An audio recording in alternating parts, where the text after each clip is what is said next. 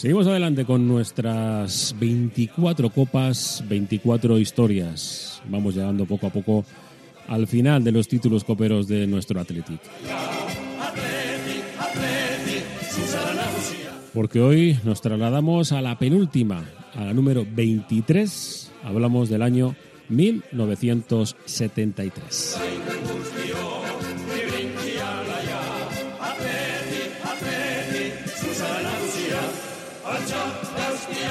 Un año que en lo deportivo, pues estuvo a punto, ¿eh? estuvo a punto el Athletic de conseguir el doblete, pero se hundió en el tramo final de la temporada y bueno, pues al final consiguió hacer la machada en los partidos de Copa, aunque eso sí, tuvo un buen calendario y disputar la final nuevamente y vencerla. Año 73 habían pasado cuatro desde la última consecución del título copero. Pero ¿qué os voy a decir del año 73? Muchas cosas alrededor.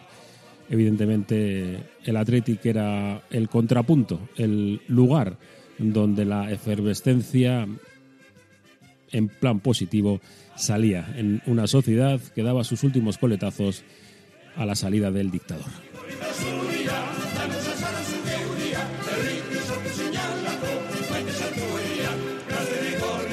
Y como en cada una de las 24 copas eh, conseguidas por los Leones, ponemos en perspectiva lo que sucedía en el año 1973.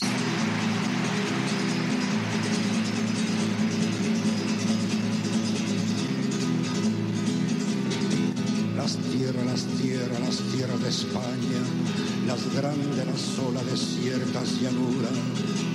Galopa caballo, cuatralbo, jinete del que la tierra es tuya.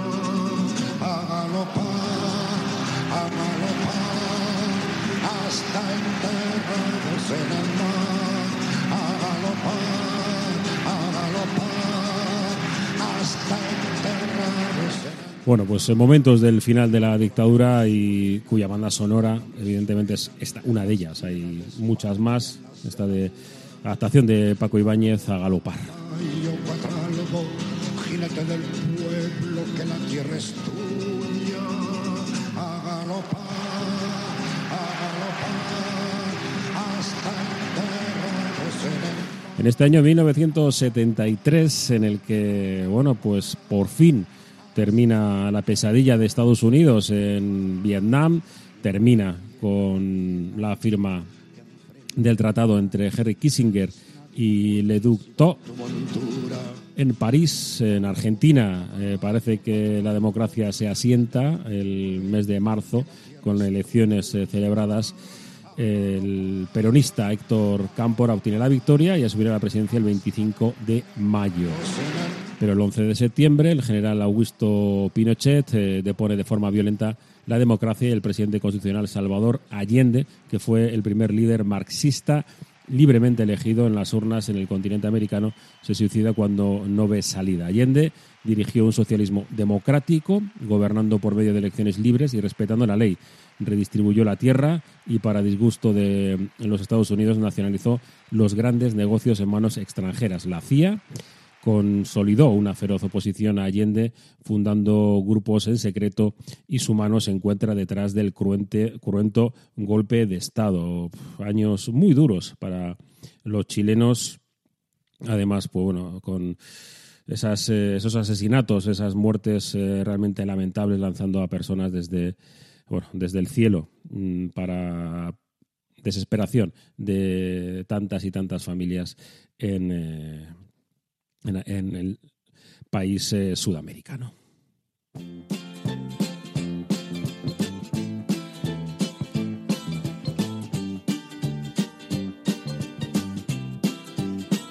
Bueno, entraba poco a poco la influencia de la música tanto británica como norteamericana en, en el estado. Empezaron a llegar algunos discos de esos pequeños viajes a Francia o a Inglaterra. precisamente en Inglaterra, eh, por primera vez en 200 años de historia de la institución, la Bolsa de Valores de Londres permite a las mujeres operar en el parque.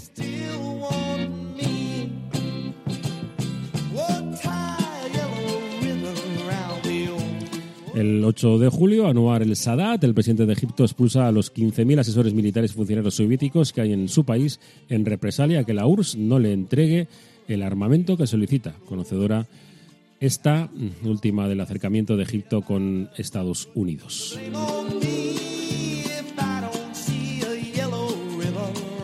El 6 de octubre del 73, al lanzar por sorpresa a Egipto y Siria una ofensiva militar contra Israel, coincidiendo con la festividad hebrea del Yom Kippur, comienza la guerra del Yom Kippur, cuarta y última que se libra en múltiples frentes entre Israel y sus vecinos árabes, que marcará punto de inflexión en la historia de dicho conflicto cuando concluya unos días más tarde con la victoria estratégica de Israel y con numerosas bajas en ambos bandos. El 27 de este mismo mes, Israel y Egipto cesarán el fuego.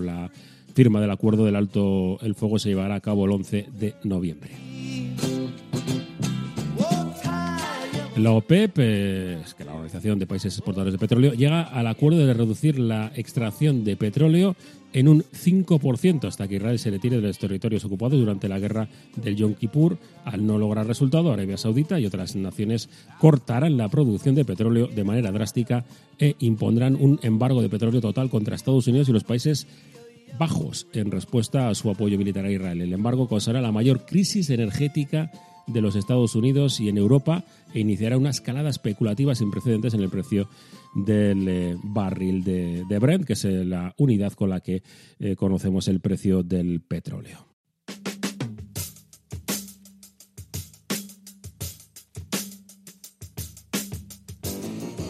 En Grecia, el ejército derroca al gobierno tras semanas de disturbios un 25 de noviembre y tan solo ocho días después de los levantamientos estudiantiles que se han saldado con 13 muertos y cientos de heridos.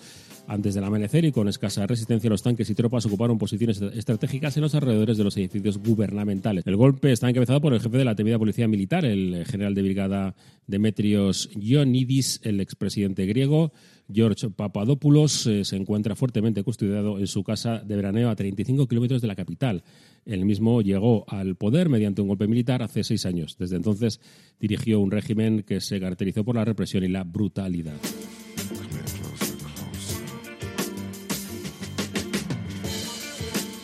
Y el 9 de diciembre, en las elecciones celebradas eh, este día, Carlos Andrés eh, Pérez es elegido presidente de Venezuela para el periodo del 74 al 79.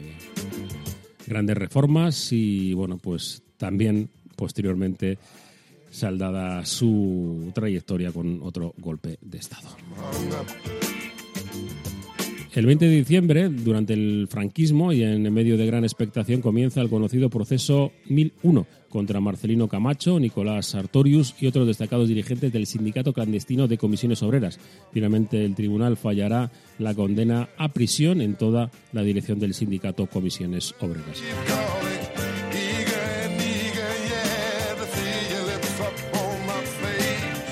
Y por supuesto nos vamos a detener este mismo día, el 20 de diciembre, el presidente del gobierno español, Luis Carrero Blanco, muere en un atentado que hace volar su coche blindado a una altura de cinco pisos hasta caer en el patio de un convento de la calle Claudio Coello de Madrid.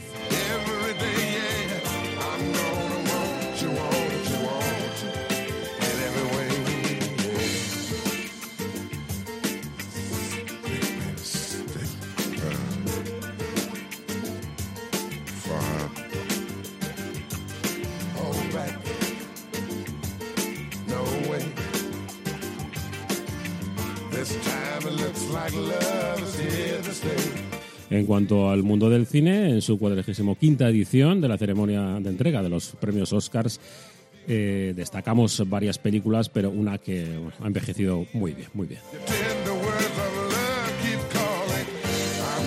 La ceremonia fue presentada por los actores eh, Carol Burnett, Michael Caine, Charlon Heston y Rock Hudson. La mejor película, El Padrino. Fijaros que había también Cabaret. eh. Mejor eh, director para John eh, Burman por Deliverance. Marlon Brando se llevó la estatuilla al mejor actor y Liza Minnelli por Cabaret de la mejor actriz. Cabret se llevó ocho, ¿eh? ocho estatuillas de las diez nominaciones, mientras que el padrino se quedó tan solo con tres de las diez nominaciones. Además, también recibieron Oscars, la, aventu- la aventura de Poseidón, Viaje con mi tía, Las mariposas son libres, El candidato y el discreto encanto de la burguesía.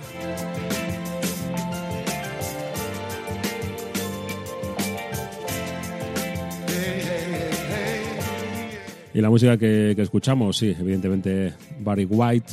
Escuchamos inicialmente también pues eh, Tony Orlando Down. Y bueno, y vamos a despedir este año 1973 con algunas cosas que pasaron para ponernos en, en perspectiva con The Doobie Brothers, Long Train Running.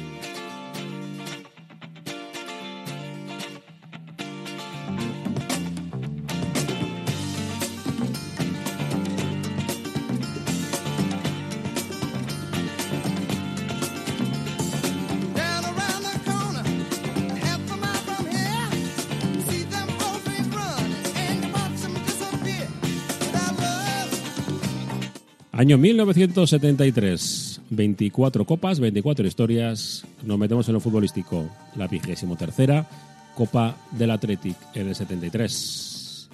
La penúltima.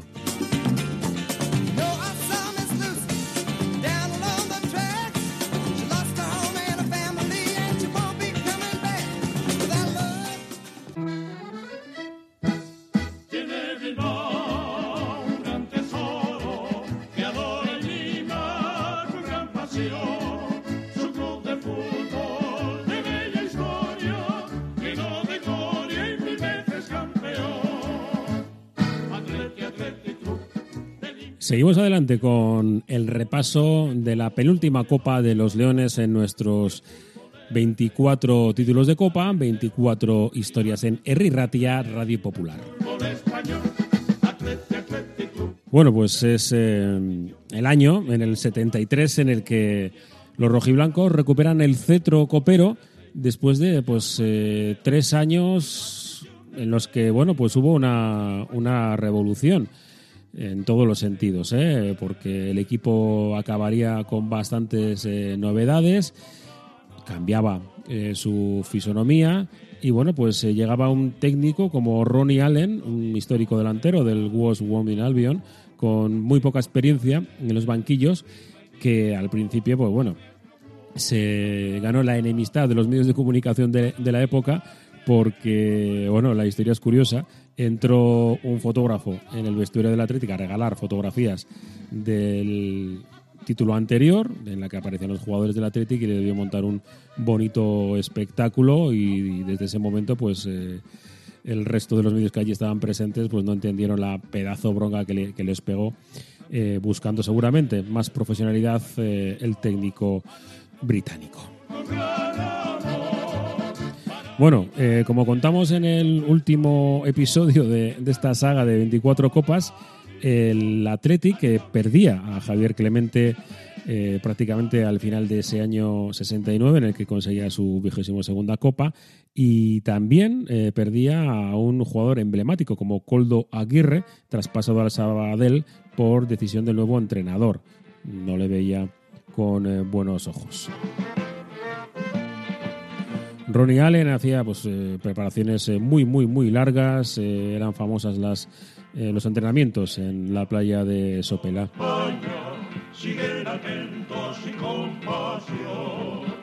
Lo cierto es que el equipo se fue desinflando estas eh, temporadas y bueno cayó con claridad en, en la Copa frente al Real Madrid en la, la temporada siguiente. También en Copa de Ferias no acababa de, de arrancar, cayó también en octavos de la Copa al año siguiente con el Barça. Y con Ronnie Allen parece que la cosa no acababa de funcionar del todo. Y eso que tenía en sus filas a dos jugadores absolutamente emblemáticos, de los que más han vestido la camiseta del Athletic, el Chopo, José Ángel Iribar y Chechu Rojo. Además pasó pues una cosa impensable, ¿no? Se lesionó eh, el Chopo y más de un mes y medio sin, sin tener al genial guardameta. Lo pasó, lo pasó mal el cantando. Bueno, pues eh, llegaba también eh, otra figura muy grande como Fidel Uriarte. En la campaña 71-72 el equipo se hundió y hubo que bueno que cambiar cosas. Se cambió a Ronnie Allen y dejó su puesto a Salvador Artigas. Bueno, que salvó la temporada y con ello, bueno, bastante. de los leones, de los leones de Salvador. Se fichó a Miroslav Pavic a la temporada siguiente porque no acababa de arrancar el equipo.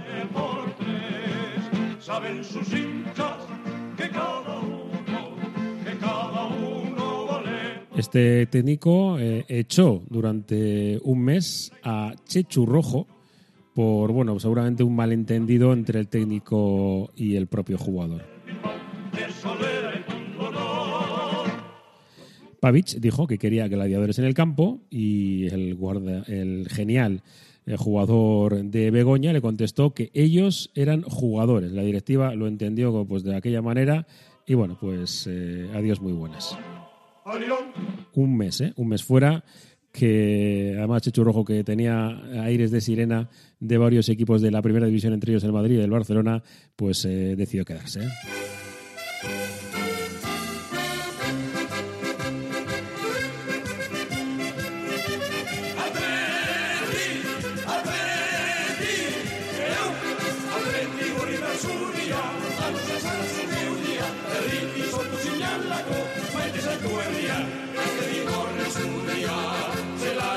Cierto es que en este año 73 el Atlético tuvo un calendario para llegar a la final bastante cómodo. De hecho, pues los primeros clasificados de la liga eh, se cayeron fuera de la competición del CAO a las primeras de cambio. En octavos de final le tocó en suerte a Real Oviedo, venciendo 2 a 0 en casa y perdiendo en Oviedo por 1 a 0. En los cuartos de, de final, frente al Sevilla, empatando en la ciudad hispalense, venciendo 5 a 2 en Samamés el 13 de junio del 73. Las semifinales, el 23 de junio, el partido de vuelta, nos enfrentó al Málaga, venciendo el Atlético en San Mamés el 17 por 2 a 1 y la vuelta también venciendo por 1 a 0. Y en la final, pues tocaba el Castellón. Habían caído, como digo, los eh, cuatro primeros clasificados. El Castellón llegaba por primera vez a la final y bueno, pues por lo tanto eran eh, absolutamente novatos en, en estas lides y bueno, pues eh, vamos a, contar, como lo hemos hecho en la mayoría de estos últimos episodios, como contaba el nodo, lo que fue el partido que vencieron los rojiblancos frente al Castellón por 2 a 0. En el estadio Vicente Calderón se jugó la final de la Copa del Generalísimo entre el Athletic de Bilbao y el Castellón. Franco, que presidió el encuentro, fue cariñosamente recibido. Junto a él en el palco presidencial, el príncipe de España, el delegado nacional de deportes y otras personalidades. Esta era la primera vez que el equipo del Castellón llegaba a la final, luego de una campaña muy regular y meritoria. Sin embargo, la victoria, como tantas otras veces, se fue para el Abra. El encuentro fue arbitrado por el señor Medina Iglesias. El Castellón hizo cuanto supo, pero tal vez por un exceso de nervios o quizás por falta de veteranía en estas lides, no acertó a imponerse al equipo bilbaíno, práctico y ducho en los torneos coperos. Sin duda alguna, los bilbaínos jugaron con más ardor que sus contrarios, un poco lentos en sus acometidas.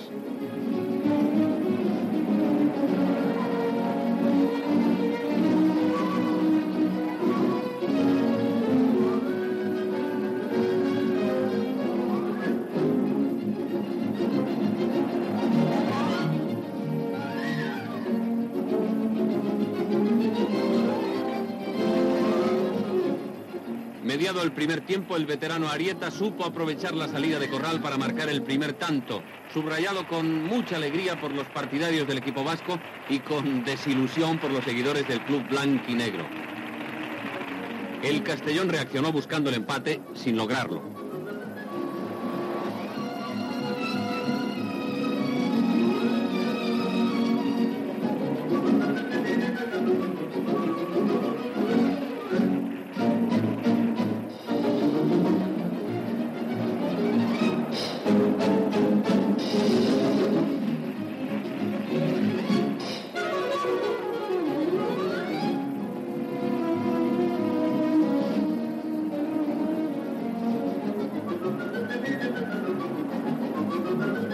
En el segundo tiempo hubo un veloz ataque atlético que Corral en última instancia despejó con un pie.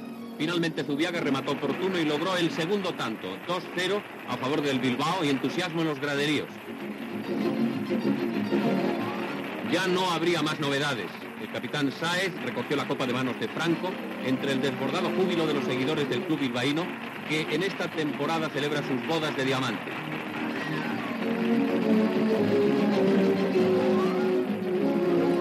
Decía el nodo, no, de televisión española, en, esa época la única que había.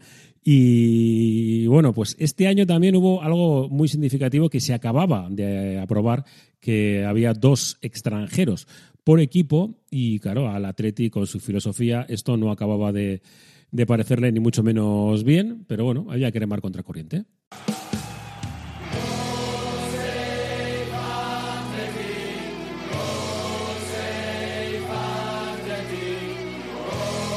Así que, bueno, se llenaban de extranjeros los equipos de la primera división y la celebración de esta copa terminó con la bajada del conjunto rojo y blanco con una pancarta que decía así, seguro que algunos la recordáis, con cantera y afición no hace falta importación.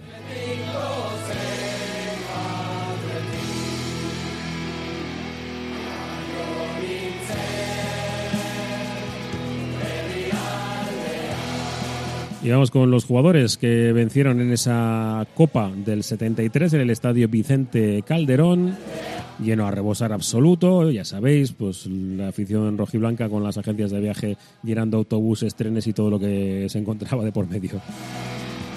En la portería, el mejor portero de todos los tiempos, Iribar, Saiz eh, Larrauri, Zubiaga, que en el 72 dejó sitio a Aranguren, ya había cambios. Guisasola, rojo segundo, Lasa Villar, Arieta segundo, que dejó su puesto en el 74 a Carlos, Uriarte y Rojo primero.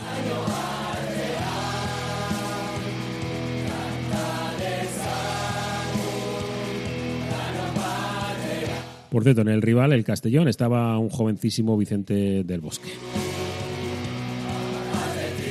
24 copas, 24 historias. La 23 la hemos contado. Victoria rojiblanca por 2. Bacalaos a 0 frente al Castellón. Año 73.